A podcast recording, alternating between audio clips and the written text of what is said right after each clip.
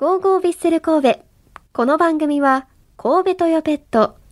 ワコーレマンションシリーズの和田光さんと共にお送りします。ここからはマッチプレビュー。残念ながらラジオ関西のサッカー担当、前ちゃんこと前田利勝さんは今日もお休みです。さあ、上海開港が出場辞退となりましたので、明日からヴィッセル神戸は AFC チャンピオンズリーグ2022グループステージが始まります。えヴィッセル神戸はグループ J に所属していまして、香港のケッシとタイのチェンライチェンライユナイテッドと対戦する予定となっています。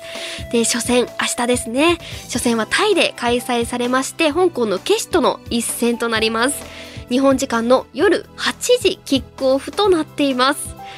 さあ、それではこの試合について聞いてみましょう。今週もエルゴラッソにて日本代表を担当しているサッカージャーナリスト川地義行さんと電話がつながっています。川地さん、今週もよろしくお願いします。はい、よろしくお願いしお願います。します。まあ、先週はね、川地さんにロティーナ監督についてたっぷりお話を伺いました。まあ、先日とかもね、いろいろお話お伺いしたんですが、はい、私あと一個聞きたいことがあって、はい、ロティーナ監督って、まあ、日本に来て3年ぐらいですかね。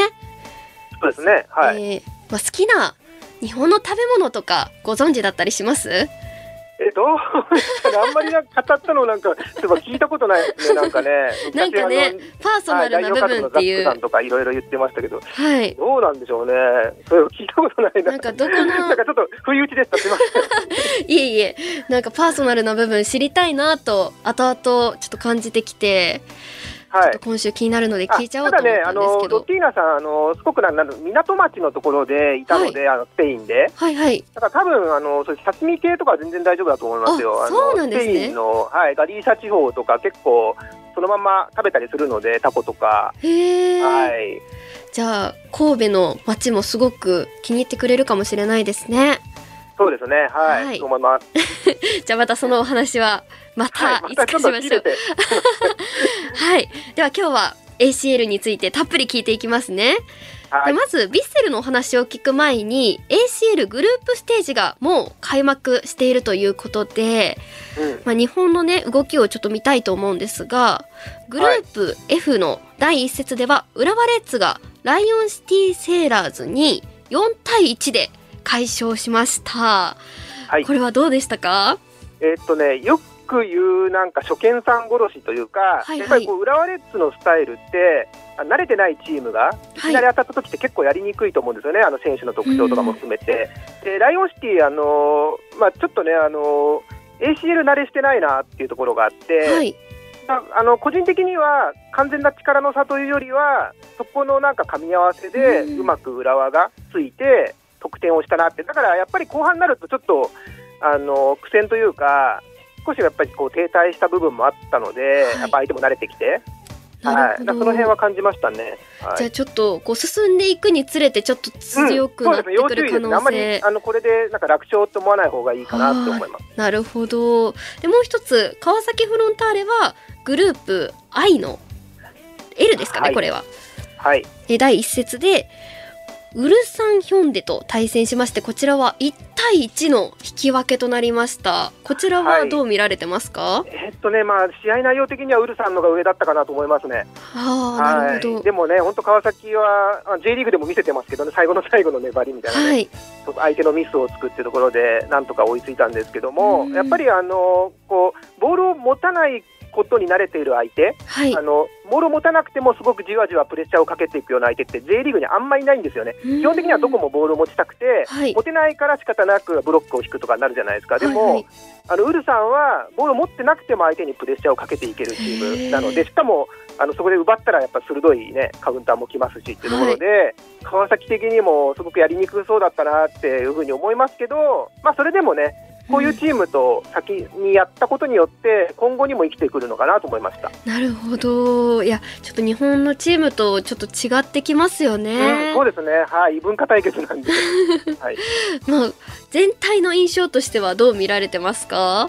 そうですね、やっぱりあのマリノスの試合を見ても、はい。あのやっぱり J リーグでやってる形をそのまま出すっていうのはなかなか難しいんですよね。うんはい、そうした中で、まあ、自分たちのスタイルを崩しすぎずにでも、そのピッチだったりとか対戦相手、あるいはジャッジにアジャストしてしていくかっていう、ここのバランスがすごい難しいと思いますね。じゃあやっぱり J1 で戦ってきて上のチームになってもうんやっぱ海外との組み合わせになるとちょっと難しいところが出てくるっていうところなんですかね。うん、はい。単純なレベルじゃないんですよね。はないるほど、まあ、そんな中ヴィッセルはですね上海開港が出場辞退となりまして、まあ、初戦はなくなってしまってちょっと試せる時はなくなっちゃったかなと思ったんですがまあ、まとまった時間は、まあ、逆にできたのかなという印象なんですが、まあ、この期間にロティーナのロティーナ監監督のうん。戦術を落とし込めてるいい時間だったのではないかと思うんですが、まあ、練習の、ね、YouTube とか上がってますしそういうの見られはいはいそうですね。てどうですか、はい、なんかね、やっぱり、あのそこまでなんだろうな、あの新しくキャンプから率いるチームとは違って、少しシンプルに整理してるなっていうところと、あとはやっぱりこうコンディションが整ってなかった選手たちが、続々こう調整できて、はい。アジャストしていく時間になったんで、まあ、相手がねあのこうあのベストメンバーではどっちにしてもなかったので、あの中国のチームは。はいまあ、勝てたでしょうけど、でも、なんかまあ、これをいいなんか時間で捉えることはできるのかなと思います。なるほど。ありがとうございます。ちょっとここでねあの前日会見のコメントも出ていますのでちょっと皆さんにご紹介するしながらちょっと読んでいきたいなと思います。まずはロティーナ監督は明日の試合に向けて上海が来られなくなったことで自分たちには準備をする時間ができて自分たちにとってはいい時間になったと。でチームに戦術戦い方などを落とし込む時間は限られている中で実際にトレーニングキャンプのような状態でチーム選手とのコミュニケーション戦術をチームに落とし込んでいますがそれがどれだけ理解できているかというのはピッチの中でちょっとずつ表現されていくものなので、まあ、その中で修正しながらこの試合に臨みたいとお話しされていますね。はい、じゃあちょっとキャンプみたいな感じで練習にしっかり取り取り組めたっていう感じなんですかね。そうだと思いますね、ただ、あのやっぱりすぐに試合、公式戦プレシーズンじゃなくて、公式戦があるっていう前提でうん。のトレーニングになってると思うので、そこはなんていうかな、こう実践向きというか、はい、あんまりこう時間をかけるようなことは言わずに、本当にシンプルに、あるいはあの神戸の選手の個性をちゃんと尊重しながらはい。整理してるんだろうなと思います。なるほど、まあ、そんな感じで神戸はこう組み立てていってるところだと思うんですが、はい。対戦する香港の決死というチームは川地さんどんなチームなんでしょうか？いやーかなりね、手強いですね、あしかも ACL 慣れをしているっていうのが、先ほどの名前に出てきたあのライオンシティと違うところで、はい。しかも、あのーこう ACL って外国人枠、本来あるじゃないですか、はい。でも香港って結構、帰化してるのでう、ん。あの割と元ブラジル生まれとかの選手が、そのなんだろう、香港人っていう言っていいのか、なんか、はい、そういう形で出てくるんですよね、うん。はい。結構だから、なんだろう、見た目的にも中国人じゃないぞっていう 人たちが、もともとね、移民がたくさんねはいはい。入ってる国でもあるんですけど、はい、そういうのは感じると思いますね。なるほど、まあ、体力とかはすごいパワーがあるかもしれないという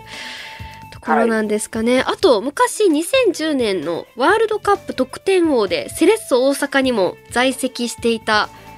フォルランがいたチームと聞いていますが、そうですね、まあ、そはい。のクラブとしては資金とかもあって、結構ビッグクラブなんですかね。そうですね、あとはちょっとそのベテランみたいな、あの一時、なんだろう、なんか全盛期を迎えて、その後にはい。残りのキャリアをみたいな選手も結構、なん。か補強してみたいな感じで、はい。あの今やっぱりこうダムヤノビッチ選手っていうね、フォワード、はい、はい、彼ももう40とかになるのかな、い。でも本当に決定力はあって、でもそんなに動かないんで、やっぱり、うん 彼のところにいかにボールを集めるかみたいなところのサッカーをしているので、はい、特徴的です。まあ、ヴィッセルとしてはその選手にはボール渡らないようにうん、なるべく今までの神戸スタイルというかボールを保持した形で試合進めていきたいですよね。そうですね、はい、はいただね、やっぱカウンター怖いのと、あと短い時間の中でも、前線の選手が結構、こうボポジション動いてくるんですよね、そこをしっかり捕まえられるかどうかっていうところがすごいポイントだと思います。なるほど。まあ、あと4月16日にタイのチェンライユナイテッドと試合をして1対0で勝ってるんですよね。そうですね、この攻撃も右から崩していって、はいそ。れで本当にまあ前線の選手たちがこうなんだろう元にいるポジションとは違うところに動きながら最終的に、はい、あの7番の選手が決めてたんですけど、はい、結構なミンガドフっていう選手ですね、あのはい、かなりあのそこの鋭さみたいなところはちょっと気をつけないといけないですね。ーなるほど。ちょっと怖くなってきましたが、まあ、ちょっとね、選手の名前もちょこちょこと出てきましたので、はい、えっ、と、決死の要注意選手と、はいヴィッセル神戸のキーマンをそれぞれお願いします。はいえークレイトン選手っていう10番の選手なんですけど、はい。彼が本当にあのこう縦パスを受けて、すごいトラップうまいんですよ。あでそこからくるって前向いて、はいいいパスが出てくるので、神戸が結構支配してたとしても、一発でやられる危険っていうのは常にこの10番の選手に当たるとあるので、そこ注意したいのと、あと、はいやっぱセットプレーのキッカーでもあるので。はい、そこでそのだ先ほど名前挙げたダムヤノビッチ選手もそうですし、エリオっていうキャプテンのはい。あの選手もセンターバックも上がってくるので、ちょっと本当にあの危険なところのファールとかは注意したいです。ああなるほどじゃあちょっと神戸がボールを保持していたとしても、ちょっとそのクレイトン選手に渡ってしまうともうはいパンパンとつながれてしまう可能性そうですね、そが、こが、はい、気をつけてほしいですね。なんとか止めてほしいですね、はい、はいでは逆にヴィッセル神戸のキーマンも。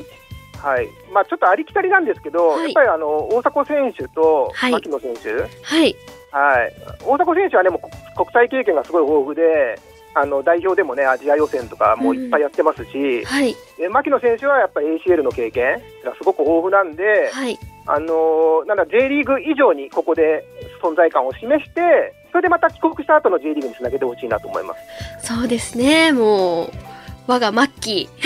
はい、そうですね。ー、は。はいい、牧野選手にはヴィッセル神戸自体チームとしても引っ張っていってほしいですよね。そうですね。はい。はい。まあ、あと、タイで開催されているっていうところもありますが、タイの気候とか見られていてどうですか？そうですね。あの気温も結構高いし、あのーやっぱり湿気も多いんですよね。この時期僕もタイ行ったことあるんですけど、はい結構なんだろうなこう不快な感じになりますね。あのちょっと夕方ぐらいでも。日本の夏と似た感じではあるんですかね。うんそうただね雨がやっぱこうなんだろうな雨の降り方が違うんですよね日本と。なるほど。うん、急に降ってきたりするんで、はいコールみたいな感じで。でその直後とかなんかじわじわとかなんか嫌な感じなんですよ。じゃあちょっとしんどいかもしれませんが、その中でも頑張ってほしいですね、ねはい選手には。はい、はい、ということでお話ありがとうございました。